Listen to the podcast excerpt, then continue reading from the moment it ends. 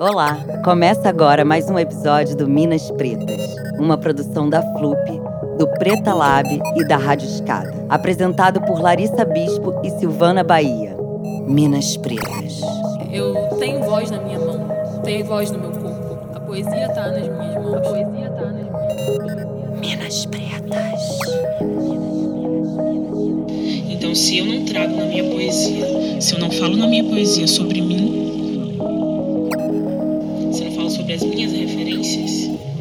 ninguém vai falar. Eu sou a Sil, a Sil Bahia, da Preta Lab. Hoje a gente está aqui com a Maria Duda e com a Luna Vitrolira. A Maria Duda é carioca, escritora, poeta e estudante de Relações Internacionais na Universidade Federal do Rio de Janeiro. Ela participou do ciclo de formação Poesia Preta e foi a campeã do Slam Pequena África, ambos realizados pela FLUP em 2018. Este ano, a FLUP e a editora Malê publicaram a sua primeira coletânea, que se chama Navio Negreiro, e que a gente vai falar um pouquinho aqui hoje. Maria, seja bem-vinda e dá um alô aí para quem está te ouvindo. Salve, gente, tudo bem? Eu sou Maria Duda. Muito bem-vinda, Maria Duda. Obrigada. Bom, e a nossa segunda entrevistada islâmia é a Luna. A Luna é pernambucana, escritora, compositora, atriz, performer, professora de literatura brasileira e pesquisadora da literatura oral. Ela também é produtora e idealizadora dos projetos de circulação nacional De Repente Uma Glosa, Estados em Poesia e Mulheres de Repente. E publicou também em 2018 o seu livro de estreia, A Quenda, O Amor às Vezes é Isso. Seja muito bem-vinda, Luna. Olá, muito obrigada. Fala, galera, todas e todos os ouvintes.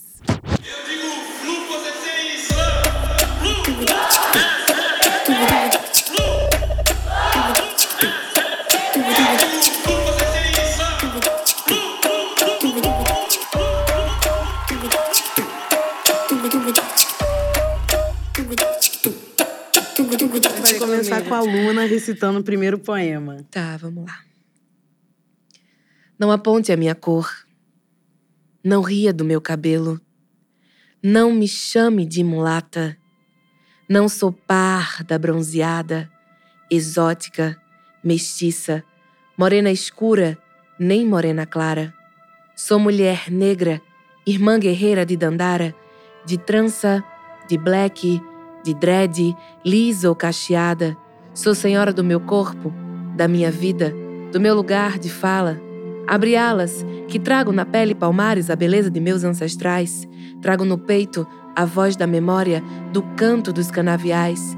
Trago no corpo a nossa versão da história que nunca foi contada. Abre alas que sou mulher negra e andarei por onde quiser porque sou livre e não serei mais violentada, silenciada, invisibilizada. Ser mulher negra é ter força, é o meu poder, não a minha sentença. Ser mulher, ser negra e ser respeitada. Apanhei por ser gorda, menina preta e pobre. Cresci ansiando pelo dia em que minha pele aos poucos começaria a clarear. Deixei de ir à praia, de brincar na rua. Usei mangas longas para esconder os braços do sol. O meu cabelo, que não tinha gravidade, era crespo e se agarrava nas coisas. Alisei. Não era bonita, não era magra, não era branca, era gorda, menina preta e pobre. Ninguém me avisou que apanharia por isso. Ninguém me avisou que não seria amada por isso. Morri várias vezes e várias vezes sonhei ser mulata, mulher fruta, dessas que, ao menos a desejada, atraía olhar de homem branco que não me xingasse, que não me batesse a mão na cara. Sai daí, bombril! Cabelo pichain! Saci! Carne de vaca! Era eu. Tudo isso era eu. E tinha gente que dizia: Eita, que essa menina deu sorte! Vai sair da senzala, nasceu com o nariz afilado e nem é tão escurinha assim, vai clarear quando crescer. É só ter paciência que vai ser parda.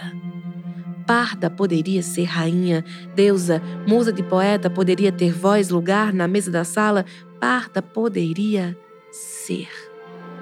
Parda. Nada mudou. E eu, Gorda, menina parda e pobre, continuei apanhando até descobrir que Deus é uma mulher negra e me aceitar. E eu não tô só. Luna, essa tua poesia ela mexe muito comigo, assim. Acho que ouvir vocês é sempre também me leva para muitos lugares, né? Eu queria te perguntar assim, quando que você descobriu que você é mogata? eita, eita, Danoso, demorei. Demorei muito. É...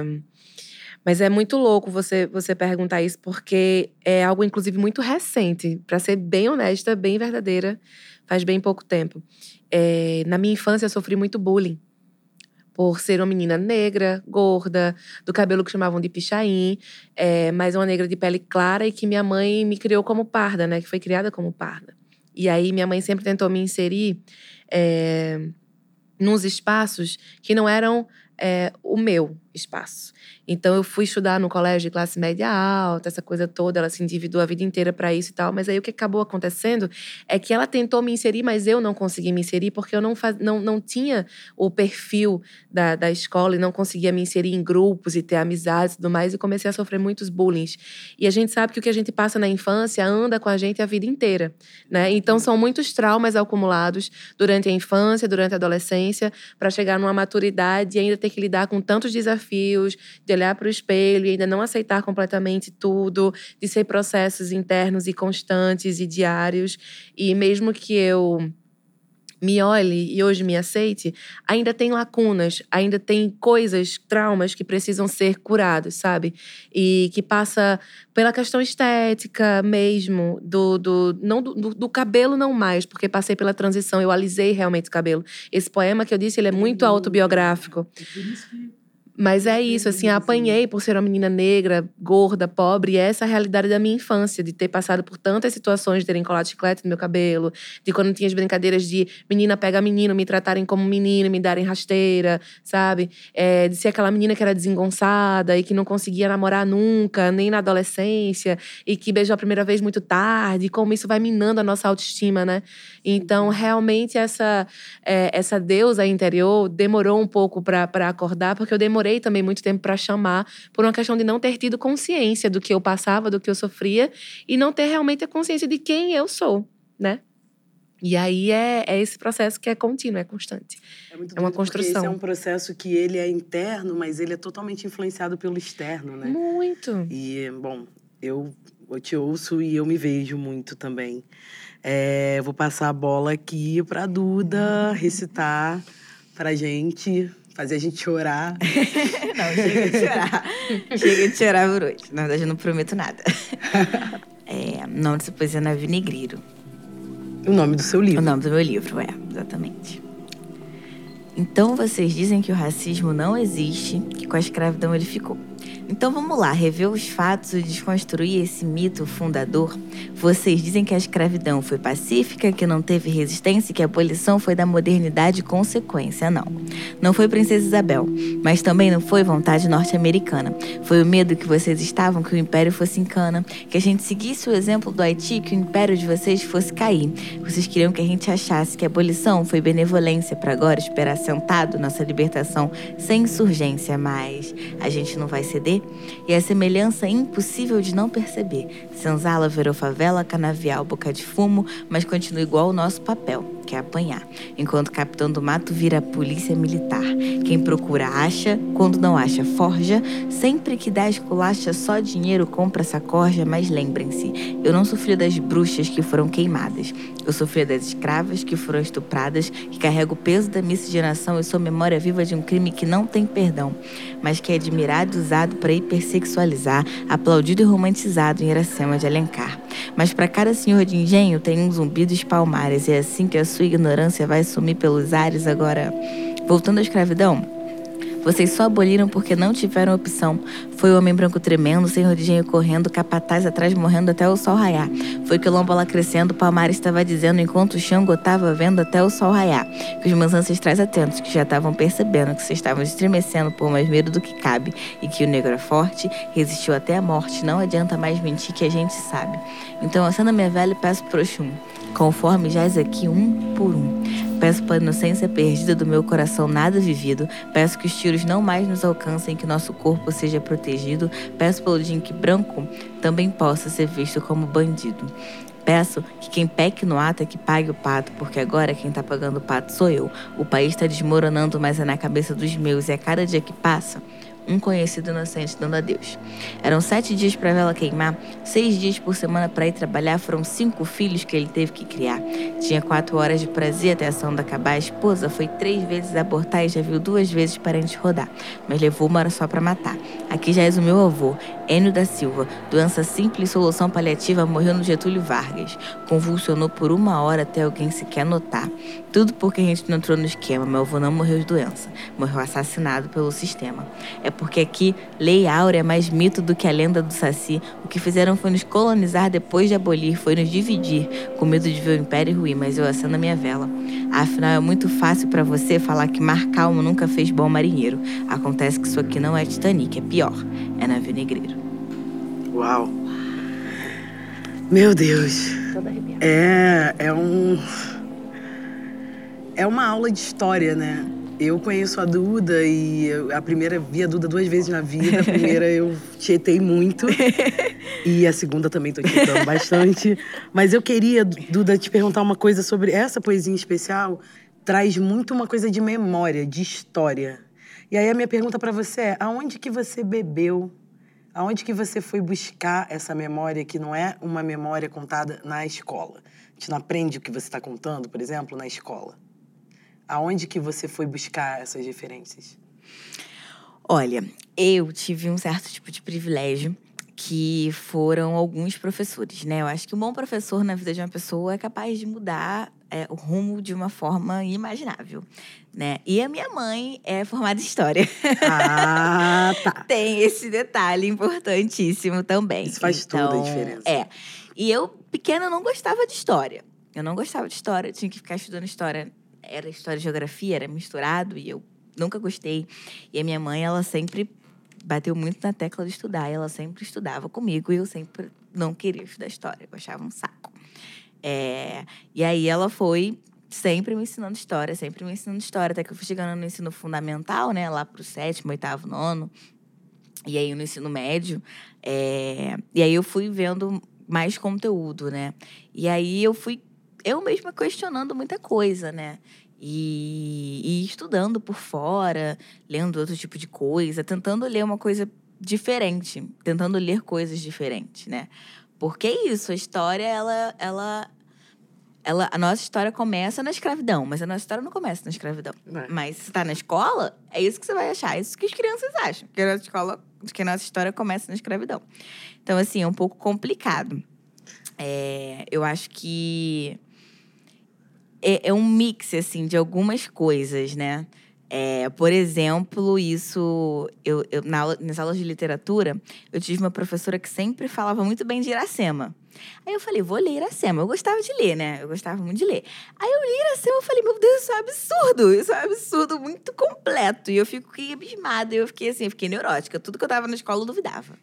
Aí depois disso, tudo que eu tava na escola eu fica- falava, caraca, não sei se é isso mesmo.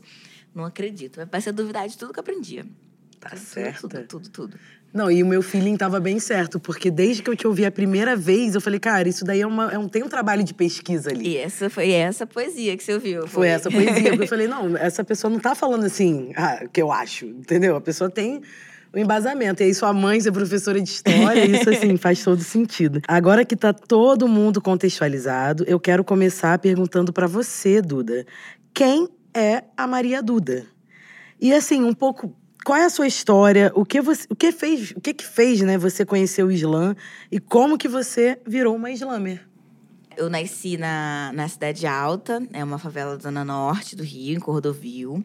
Aí eu cresci lá, é, cresci com a minha mãe, com meu pai. É, a gente se mudou, né, quando eu já, já era mais nessa fase da pré-adolescência, adolescência. A gente se mudou para pertinho também. É, e aí eu sempre passei por esses dilemas de sempre ter estudado em escola parti- particular, né? Enquanto os meus amigos não tinham esse privilégio, né, de estudar em escola particular. Não que devesse ser um privilégio, né? Mas quando alguns têm, outros não, se torna privilégio. E, e aí eu sempre passava muito por isso também, é, como aluna, sabe? Eu acho que essa era uma coisa muito conflituosa para mim. Porque ao mesmo tempo que eu estudava muito e eu era muito estudiosa, e aí eu às vezes usava umas palavras assim que, que os meus amigos não conheciam, e aí num lugar, né, em casa, na favela, não podia ser eu, porque ah, você é toda estudiosazinha, não sei o que, não sei o que lá. Mas lá na escola também não podia ser eu, que aí eu ia ser muito É aquele Né? famoso entre, entre Aí lugar ou não é, lugar, né? Isso. E aí eu, eu, eu tenho. Eu, sempre, eu cresci assim, né? Me moldando muito. E aí eu entrei no ensino médio, eu, eu passei pro Colégio Pedro II. E aí ele mudou assim meus horizontes completamente. Aí que eu falei dos privilégios dos professores, que eram professores incríveis, é, realmente é, tentavam sempre dar é, esse outro lado da história, esse outro lado da geografia, esse outro lado de tudo. É, e aí, ne- nesse colégio, eu conheci mais gente, né? E, e mais gente. Porque no colégio particular, era todo mundo branco. Tinha eu e uma outra menina que era mais negra que eu. Que eu e eu me lembro de pensar, ainda bem que existe outra menina mais negra que eu. Isso é péssimo. Eu me lembro às vezes disso. Eu me lembro de pensar isso, sabe? Que aí na foto, às vezes, eu não queria tirar foto porque eu ia ser a única pessoa negra e me lembrava disso e era péssimo. E aí no Pedro II, isso não acontecia, né? É, Tinham outras pessoas negras. tinham outras pessoas. Não muitas, não mais da metade. Mas era era um ambiente bem, bem mais. bem melhor, né? Bem mais confortável para mim. E aí, de lá, eu estudei bastante pro vestibular. É, nesse ano que meu avô estava internado, então, apesar de ter sido um ano turbulento, eu, eu sempre fui de estudar para esquecer as coisas que estavam acontecendo ao meu redor, né? É um ótimo refúgio, É, eu né, sempre fui real. disso. Sempre fui disso. É, é... Eu como. Você conhece? É, eu- eu. Não, hoje não mais. Hoje não. Hoje eu recito poesia. Mas Que bom. antes era, antes era o estudo. Muito bom, cara. E é assim que começa, né? Porque é muito bom essa coisa de você poder. E também poder experimentar sem ter vergonha, né? Porque eu sempre escrevi poesia, mas eu nunca quis mostrar as minhas poesias, porque eu morro de vergonha. E é muito bom quando você já vem de um lugar assim que você se sente segura pra falar e pra mostrar, né? Acho que por- por- pela tua experiência de estar sempre escrevendo, lendo, enfim, sendo muito Não, estudiosa. e quando eu também. era menor, eu escrevia poesia, né? Eu me apaixonava muito, assim. Eu, quando, era, quando Quem eu tinha uns nunca? 5, 6 anos, eu, cada dia, eu tava muito apaixonada por um menino diferente. E aí, eu, eu fazia bilhetinhos, né? Eu escrevia poesia, né? E aí, um dia, meu pai me viu escrevendo poesia com uns 8 anos, né? E aí, ele falou, hum, vários coraçõezinhos. Ele, hum, o que, que é isso aí, Maria Eduarda? Mas meu pai, ele é super divertido. Ele não falou pra brigar, não. Só que eu não queria que ele lisse. Não queria que ninguém lesse nada que eu escrevesse nunca. Aí, eu peguei e comi o papel, amassei Que todo o papel, engoli o papel. Nunca mais escrevi. Fiquei acho que uns, uns cinco anos. Não, eu engoli mesmo. Uns cinco anos aí eu fiquei sem escrever nada. Aí quando eu tinha 14 anos, eu comecei a gostar das pessoas de novo. aí Eu fui escrevendo algumas coisinhas ali. Nada de qualidade, antes que você pergunte. Nada bom. Mas. Duvido. Mas aí comecei ali. Mas eu também tinha muito disso. Cara, aproveitando que você tá aí nesse gancho, Duda, eu quero te perguntar como é que é ser mulher no Islã? Cara, não é muito fácil. É, é, o slam, ele bebe ali do hip hop, né? Então, ele Uhum. ele eu já fui em vários slams que aconteciam junto com as batalhas de rima, que é um espaço que é muito dominado por homens. E o slam, O Islã também é muito dominado por homens? olha, a gente tem muitas mulheres poetas, só que tem um ponto que eu acho que toda mulher no slam bate, que é eu, pelo menos, sei, eu tenho certeza, que se eu for no slam e tiver um jurado homem e eu falar de algo que não seja racismo, ou falar de algo que diz respeito à mulher somente, ele não vai me dar uma nota boa. Entende? Isso é. Você pode perguntar pra qualquer poeta, pra qualquer poeta, mulher, ela vai dizer a mesma coisa. Então é é uma preocupação.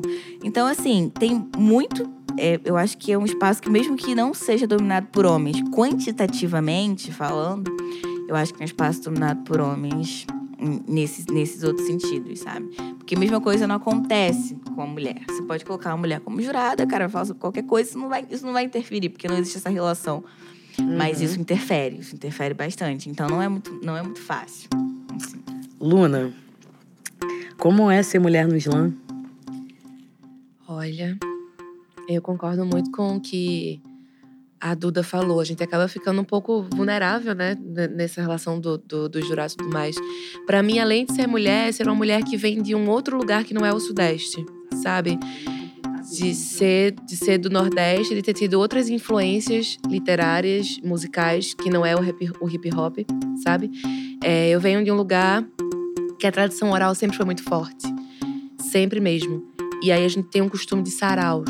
Então eu cresci no meio disso. Começo a declamar poesia com 15 anos de idade e começo na poesia que chamam de popular, do sertão de Pernambuco, sertão do Pajeú, né? E aí, quando eu venho para o Islã, quando eu migro para o Islã para começar a participar das batalhas e tudo mais, é um desafio que eu enfrento, que é esse acolhimento e essa aceitação do que eu faço, que é diferente. A minha dicção é diferente, as minhas temáticas são diferentes e a minha performance também é diferente, porque eu passo por outras referências, entende? Tem o hip hop também? Tem. Mas assim, é junto com um, universo de outras coisas que é do meu lugar. O Nordeste é muito múltiplo. E eu sou pernambucana. Se a gente for pensar Pernambuco no Brasil, beijos o Brasil. Mas assim, é um lugar que é um caldeirão cultural. Tá o tempo inteiro ali ebulindo, sabe? E, e é muito diverso também.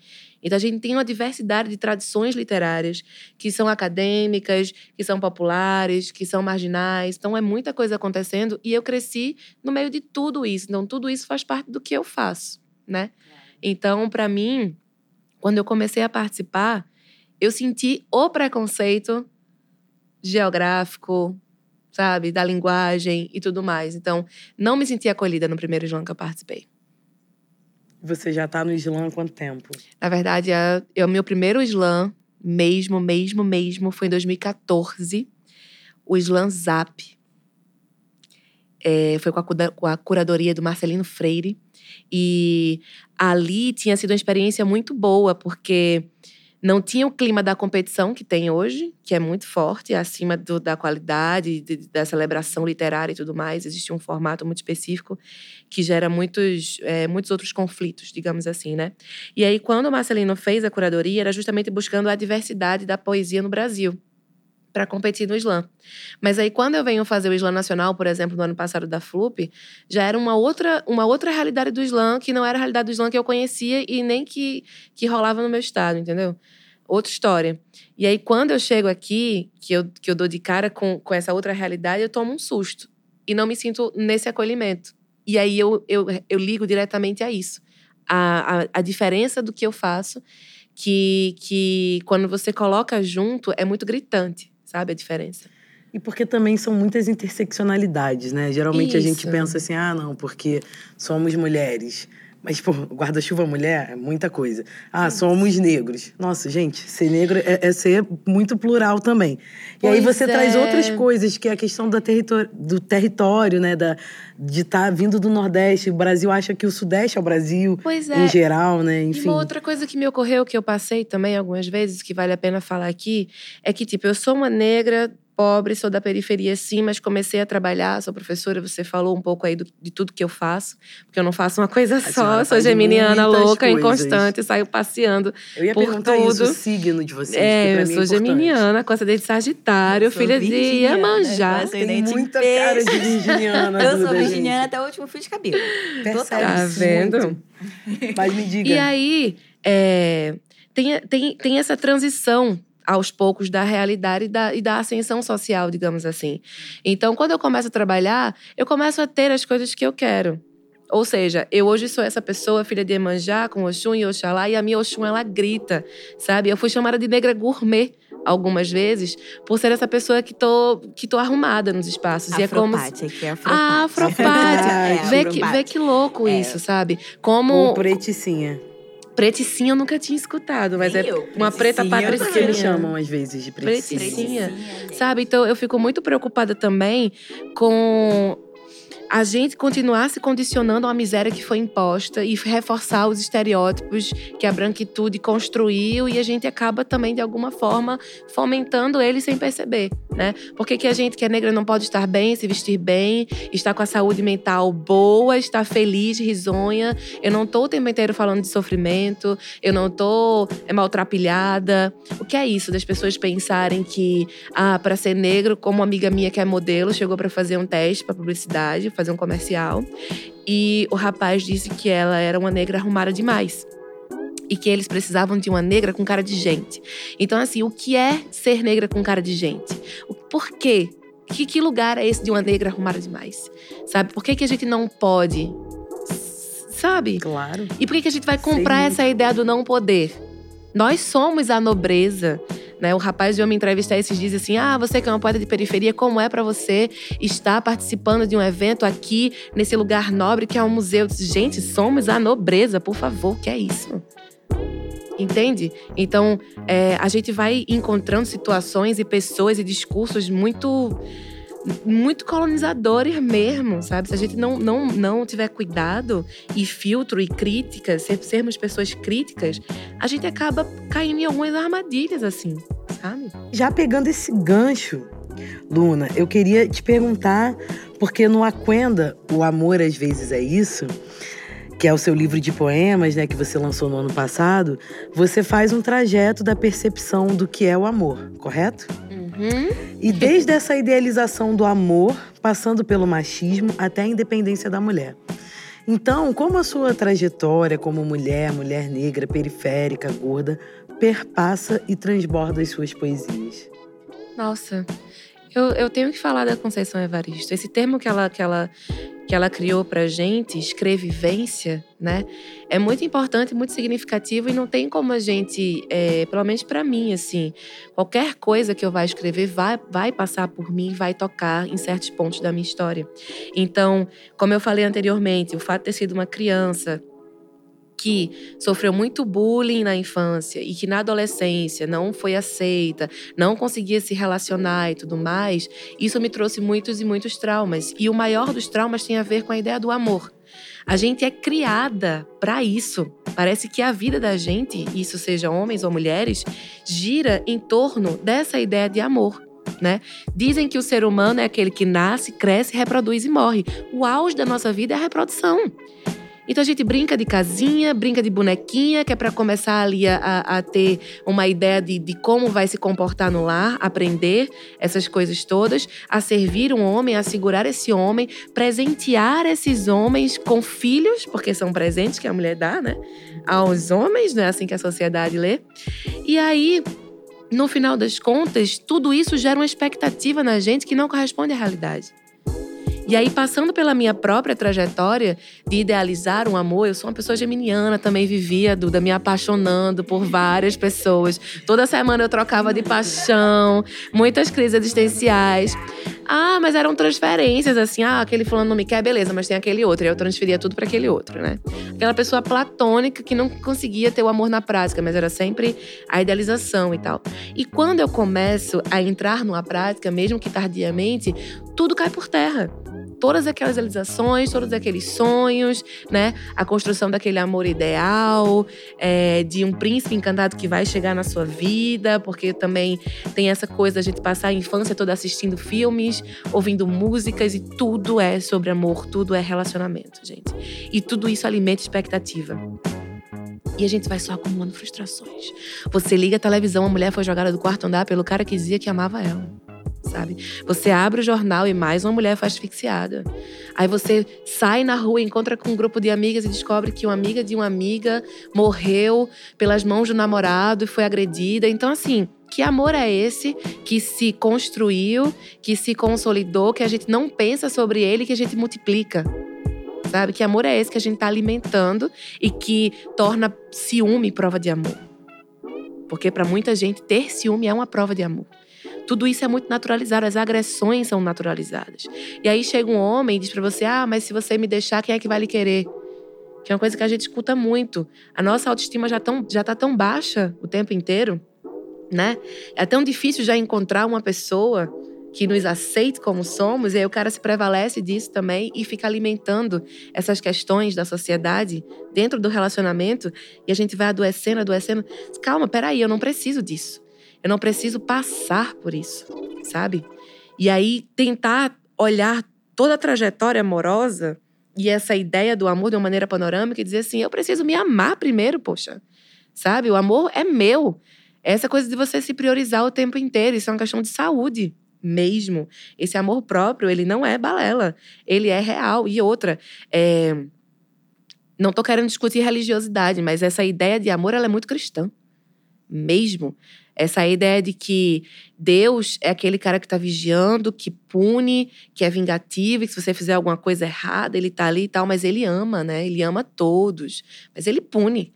Como isso também parte para a educação dentro de casa. Aquele pai, aquela mãe que ama, mas que pune, que bate, né? E aí você vê o grande Deus, ó Pai, que entregou o próprio filho, né, para morrer por todos por amor. Então, que amor é esse na real? Que amor é esse? É uma, é uma ideia muito distorcida muito de amor, louca. né? E, E, a gente aí cresce. cresce alimentando isso dentro da gente. Aí Marcelino tem, um- tem um, um conto dele chamado Amar é Crime, que ele termina dizendo assim: Cristo mesmo foi quem nos ensinou. Se não houver sangue, meu filho, não é amor. E aí, como as músicas alimentam essa ideia do sofrimento, que amor é aquela, né? Amor só é amor se sofrer, aquele Vinícius de Moraes, aquele tal do Vinícius de Moraes. Mas o Escrotão. pagode também faz Disse isso, isso. mas o pagode, o brega, sabe? Nossa, os bregas lá de Pernambuco é muito interessante analisar porque são construções narrativas e, e são diálogos, sabe? O homem e a mulher, e a mulher canta um trecho, o homem canta outro trecho, e, e são DRs praticamente, sabe? Então, se você pega o forró, se você pega o sertanejo, o pagode, o axé, a, a música popular brasileira, a grandíssima MPB, né? Tudo isso tá alimentando essa imagem, essa ideia do que é o amor. E a gente às vezes não percebe que tudo que a gente consome de leitura, de filme, de música, constrói a nossa personalidade. Se a gente não tiver realmente um filtro crítico pra escutar uma música e dizer assim, caramba, isso aqui não. Tipo, tem uma música de Claudinho Bochecha, o nosso sonho não vai terminar. Uma amiga chegou pra mim e fez, Luna, essa música, o cara é pedófilo, a menina de 12, anos de idade. Eu tava, a minha história com essa música é a seguinte: eu tava no karaokê e eu estava ouvindo essa música até que essa frase soltou, né? Seus 12, Seus 12 aninhos aninhos. Aí eu bêbada falei, problematizei. um olhar. Porque e eu não tinha me atentado a isso, só naquele momento. É um absurdo, a música é um absurdo. É muito louco, porque quando eu tinha um, 10, essa música lançou, eu tinha 10 anos. E eu lembro que a minha amiga, dois anos mais velha que eu, ela falava que essa música era dela. E eu lembro que quando eu fiz 12, que eu pude falar que essa música era minha. E isso, assim, de boa, entendeu? Ninguém questionava. Hoje eu olho pra isso e falo, gente, não, 12 aninhos não. Não permite nenhum olhar, porque ele fala que com 12, é, os seus 12 aninhos permitem somente um olhar, né? Nossa, Não, nem pesado. olhar. É, é muito louco, mas se a gente for revisitar, que é o, o movimento que tá rolando, se a gente for revisitar as músicas todas, nossa, é muito problema que a gente vai achar. Nossa, não. Nas artes em geral, né? Eu vou aproveitar e perguntar pra você, Maria. Você participou do Poesia Preta, né? Um ciclo de formação em slam feito pela FLUP em 2018. E lá você foi orientada por uma banca para participar do Slam Pequena África. Você ganhou. Parabéns. E aí você depois publicou uma coletânea com seus escritos, né? Que você chamou de Navio Negreiro. E eu soube que quem fez a sinopse do seu livro foi a Luna. É isso mesmo, meninas? É isso É mesmo. isso mesmo. Me conta aí É como é que foi isso, como é que foi publicar o livro, do que que se trata o Navio Negreiro, né, o seu livro. E eu também fiquei curiosa para saber o porquê que tem esse nome, Navio Negreiro. E aí também queria te perguntar, quem é a Luna para você? Né? Como é a relação de vocês duas e como que essa parceria se formou? Queria que a Maria falasse um pouco, a Maria Duda, e depois a Luna pudesse comentar também um pouquinho. Vamos por partes. É, o circuito da Flup é minha mãe que me escreveu, né? Adoro. Aquela minha mãe que... Eu tava que começando puxa. aí nos slams e tal, e minha mãe, olha essa aqui, filha, faz sim. Aí eu, poxa, mas é todo sábado. Eu, eu, eu focada nos estudos, né? Ai, meu Deus. É, aí ela, não, vai sim, não sei o quê. Aí eu fui, me inscrevi. E aí lá, é, eu tive a oportunidade de conhecer várias vários artistas, escritores, MCs. E a Luna foi uma dessas escritoras que foi, é, que foi lá dar uma palestra, não, né? Palestra é um termo péssimo, né? Mas um a graça do- das palavras dela pra gente, um pouco. É, e aí, nesse circuito, eu fiz muitos amigos. Ele foi incrível, porque eu conheci muitos mais poetas. Que eu tava muito fechada no, num, num grupo de poetas de slam, assim. E eu conheci outras pessoas que não eram poetas de slam. né? Nisso eu acho que foi isso eu acho que foi uma mudança, né? Porque a poesia de slam ela tem ficado quadrada, né? Tem porque se você não falar de racismo, não, não, não é, não alegra o pessoal, não, ai meu Deus, né? E aí isso também foi muito bom para mim conhecer poetas que nem todo mundo era de slam ali, né? E, e, isso foi muito interessante. É, e aí, nisso, é, eles fizeram três slams, né? É, todo mês eles faziam, não, ou de dois meses, não sei. Com uma, né, uma certa cronologia, eles faziam slams. E aí, os vencedores desses slams foram para uma final, né? No final, que foi lá no Circo Voador. E aí, eu fui a, a, a vencedora desse primeiro slam que teve. Uhum. E aí, logo depois, na semana, na próxima semana teve a Luna. A Luna foi foi lá falar um pouco pra gente, né? Eu fiquei fascinada. Você tem que ver ela com o microfone, assim, eu quero muito, pé. É amanhã, né? Aí eu, caramba. É hoje. Hoje. É hoje, é hoje. Aí eu, caramba, cara, meu Deus. Meu Deus, tô muito animada aqui, tô nervosa. E aí o Écio, né? Que Deus tem, o Écio incrível. O Écio é incrível. O Écio já me colocou em cada situação. é... E aí ele, ele falou assim: Ah, Luna, a gente queria agradecer e tal, a sua presença aqui. Então a gente queria te presentear com uma poesia. E aí a gente queria chamar a Maria Duda, que venceu o nosso último slam, né? Aí nesse momento, eu fiquei. Eu não sabia que ele ia fazer isso, né? Eu não, eu não tinha a menor ideia que ele ia fazer isso. Não sonhava Nossa. que ele ia fazer isso. Aí lá tava cheio de gente, eu não sabia o que recitar. Aí eu fui, né, e recitei uma poesia, recitei uma poesia chamada Ninguém Quer Falar da Morte que é uma poesia que eu fiz também sobre a história do meu avô. E aí terminei de recitar e tal, recitei pra ela, e aí depois a gente começou, né, a conversar e a gente criou laços, né? Mas acho que a história, que como a gente se conheceu, foi assim. É... E aí, né, perpassando um pouco do livro. Por que eu... esse nome? Então, por que esse nome? Eu estava completamente sem ideias, né, pra nome. Eu tava já no momento que tava me cobrando, eu não sabia que nome dar pro livro. E aí eu falei com o Júlio. Falei, Júlio, não sei. Não me pressiona, não sou de sua pressão. Não sei. Aí ele pensa num nome que as pessoas vão remeter a você. Quando você chegar num lugar, as pessoas ouvirem isso, as pessoas vão falar, é Maria Duda. E aí, quando ele falou isso, eu não tive dúvida que era Navio Negreiro. Sabe aquela música que o cantor tem, que estoura, e, aí, e as pessoas só querem ouvir a mesma música? É Navio Negreiro, é a minha poesia Navio Negreiro. Então, onde eu ia, Navio Negreiro, Navio Negreiro, Navio Negreiro. E aí eu falei, não, é neve negreiro. E, e, e, depois eu não me arrependi da decisão, né? É, eu até questionei, eu pensei, será que eu quero mesmo colocar a gente nesse papel de navio negreiro mais, né? Será que eu quero ter essa carga? Mas é, tem um verso da poeta MC Dalfarra que é recente. É um anjo, uma deusa. É, Adoro. Que é recente, que ela fala, é meu negreiro em andamento. E é exatamente isso. E me conta aqui, quem é a Luna para você, assim? Ai, gente, Luna, Luna é incrível. Porque a Luna, ela, conforme eu, eu vi ela, eu vi que ela era tudo. Tudo que eu queria. Porque, assim, ela, ao mesmo tempo que ela era uma poeta, ao mesmo tempo ela estava inserida na academia. Ela era estudiosa. E eu falei, meu Deus. Eu referência, assim. né? E ela realmente virou uma referência por, porque, não que uma coisa exclua a outra, mas na minha cabeça era difícil conciliar né? E é, é, uma, é meio que loucura tentar conciliar, né? Que a gente fica louco. É muita loucura tentar conciliar. Mas se concilia. Se não conciliar, não sou eu, né? Porque eu não sou isso, eu sou aquilo. Se não for tudo, não sou é. eu. É, e aí eu acho que ela se tornou uma referência pessoal, né, para mim. Vocês são amigas, né? Aí, quando eu, eu, eu escrevi o livro, né? Aí, tipo, eu não penso em detalhes burocráticos, né? E aí, Júlio, e a orelha? E eu falei, putz, a orelha. Aí eu pensei em Luna. Aí eu mandei mensagem pra Luna. Falei, Luna! Aí mandei o livro pra ela, aí ela leu e escreveu. aí eu fiquei, gente. E aí, às vezes, eu, eu brinco que a orelha é, é melhor que o livro em si. a orelha, você lê a orelha, às vezes eu leio a orelha e falo assim, gente, será que eu ela tá falando de livro. mim mesmo? Será que é de mim claro. mesmo que ela tá falando? Que a orelha ficou incrível. Assim. E pra você, Luna, como é que é fazer parte do livro da Maria Duda? E como você se sente sendo uma inspiração para novas gerações, né? Porque assim, assim como a Maria Duda fala que você é uma referência para ela, você é uma referência para as novas gerações de slamers aí que estão chegando, que já chegaram na real, mas que que se inspiram muito no seu trabalho, né? É, primeiramente queria comentar sobre esse episódio, porque é, é lindo lembrar de tudo isso, porque foi meu primeiro lançamento desse meu livro. Foi no Rio de Janeiro, foi lá no Museu da Manhã, foi ao convite do Écio, né? Que é uma pessoa super querida, que vai continuar viva aqui dentro de mim, na minha memória.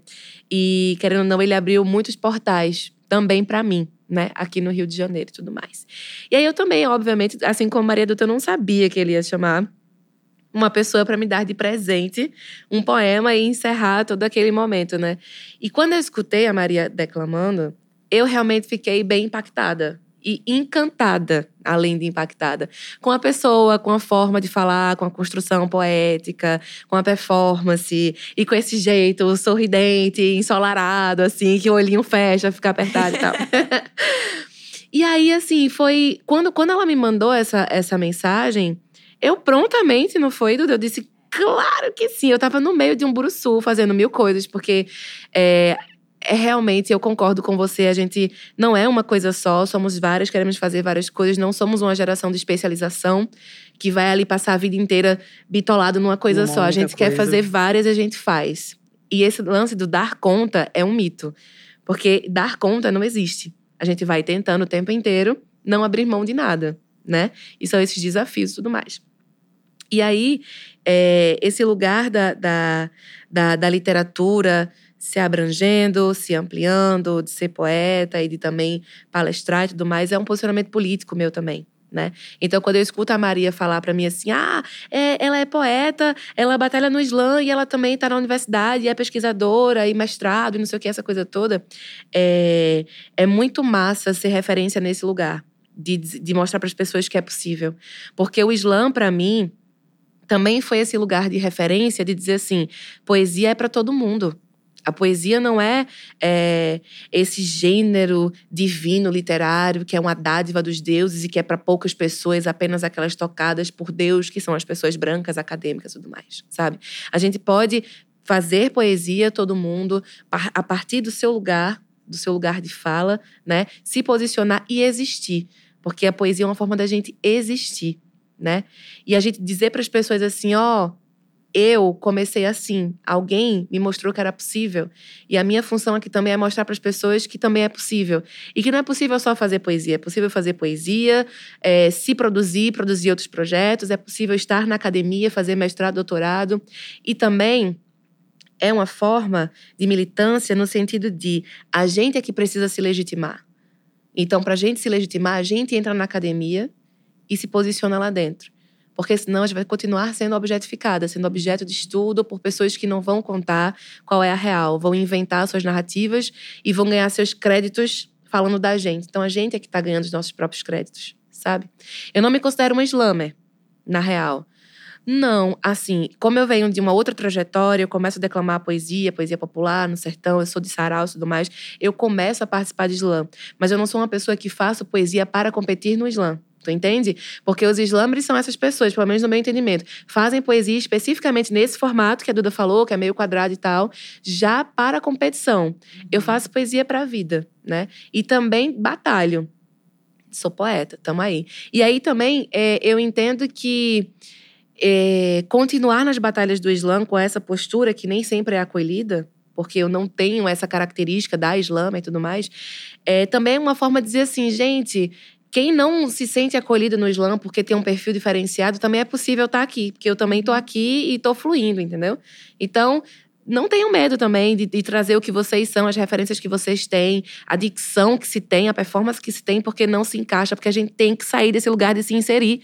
A gente tá o tempo inteiro brigando para se inserir no mundo, na sociedade, e quando chega no Islã, que é um espaço nosso, pessoas negras, periféricas, a gente também tá se martirizando, se sacrificando e adoecendo para tentar se inserir. É. A, Não dá. A, a Roberta, a Estrela da Orla, costuma dizer que não existe poesia de slam. Esse slam de poesia, né? E aí as pessoas ficam um pouco presas, assim, nesse, nesse formato. Mas eu, acho que aqui eu tenho visto bastante coisa diferente. Eu acho que... Eu acho que, a princípio, a impressão que eu tenho, acho que aconteceu comigo.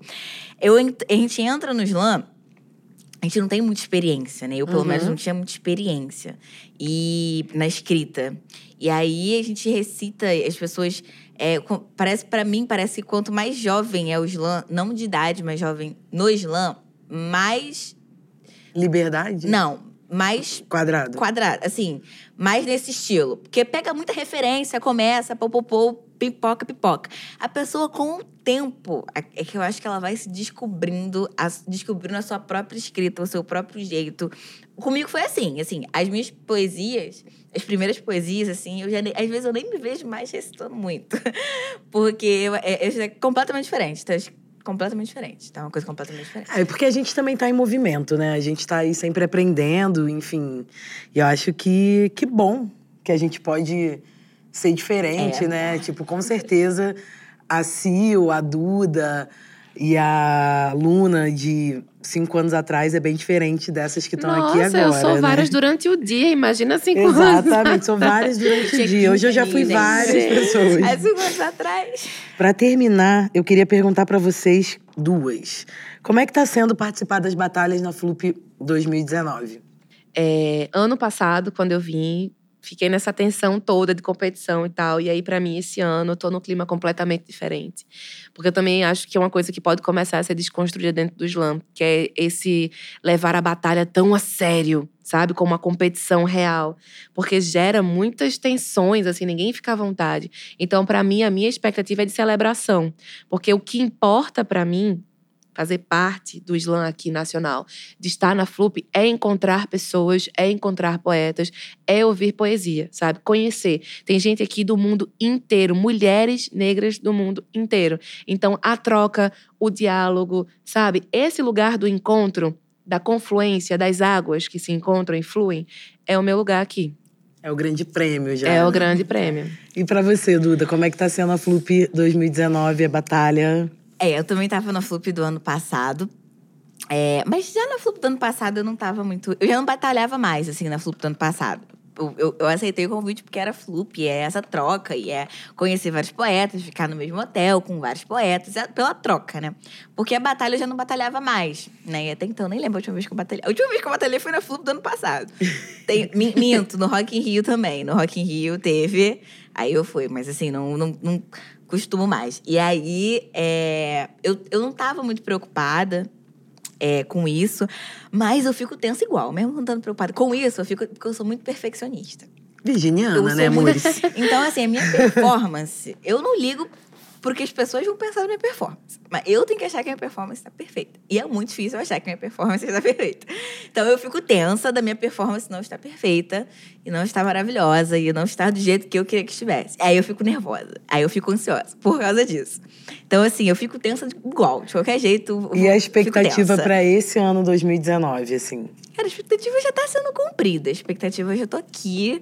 A expectativa, já tô conhecendo gente, já tô me divertindo a beça. Eu vou agradecer muito a presença de vocês aqui no nosso primeiro podcast, assim, essa alegria, esse axé, sobretudo, porque talvez não tenha nada mais valioso no mundo de hoje que, não, que o axé, né? Que a gente pode chamar de energia, de, sei lá, de qualquer coisa, mas pra mim, independente do que a gente faz, a gente tem que fazer com amor, com axé, com vontade. Então, agradeço muito, muito, muito. Eu queria conversar com vocês, assim, por muitas horas, eternamente, porque me inspira, eu me reconheço.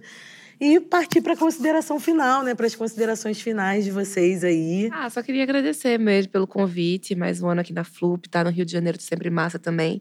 E agradecer também a galera que tá ouvindo, que curte é, poesia, que vai se ligar nesse podcast. Várias manas vão passar por aqui. Eu tenho certeza que vão ser momentos assim muito importantes, especiais e construtivos. Então, é registro, né? Na alma, na mente e no podcast. Também, eu também só queria agradecer, né, pelo convite, pela, pela conversa, né? Que virou uma conversa, né? Isso Mas bom, é, a proposta é essa. É, agradecer e agradecer por a oportunidade de contar a nossa história, né? Acho que isso é muito importante. Acho que a gente deve agradecer Eu achei toda a oportunidade falar. de contar a entrevistou, nossa assim. história. É, ninguém nunca me entrevistou, assim. Foi a minha primeira entrevista, assim. Tem aquelas entrevistas pós-evento, né? Gente, Como é que isso vai evento. estar na minha Mas biografia. ninguém A nunca me que entrevistou. a Maria Duda. Ah, né, meu Daqui a uns bem. 10 anos ela vai ser mais gigante do que ela já é. Depois da primeira- fui eu. Depois da primeira vida. entrevista, acabou. Quem é Maria Duda, né? Ninguém nunca pra mim quem é Maria Duda. Muito bom conhecer vocês, meninas. Agradeço de Prazerzão. verdade, de Obrigada, coração. prazer é nosso. Minas Pretas.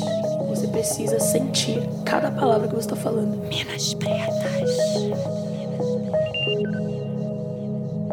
Se continuar assim, a gente se olhando, se ouvindo, é a essência, sabe? E tem que continuar sendo assim. Confira os próximos episódios de Minas Pretas, uma realização da FLUP, do Preta Lab e da Rádio Escada.